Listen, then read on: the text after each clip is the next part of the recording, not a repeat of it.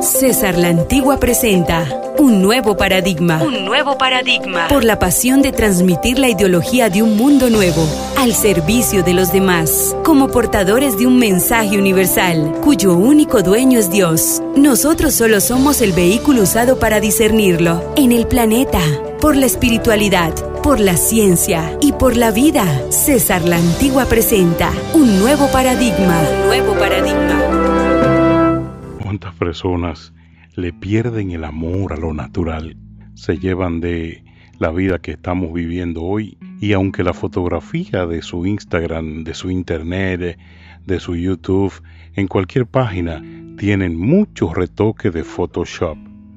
Alguien me decía a la antigua, qué diferente cuando uno conoce a la persona que se retoca tanto y después en vivo es algo muy, muy realmente decepcionante. Los retoques de Photoshop. Y es porque así vivimos la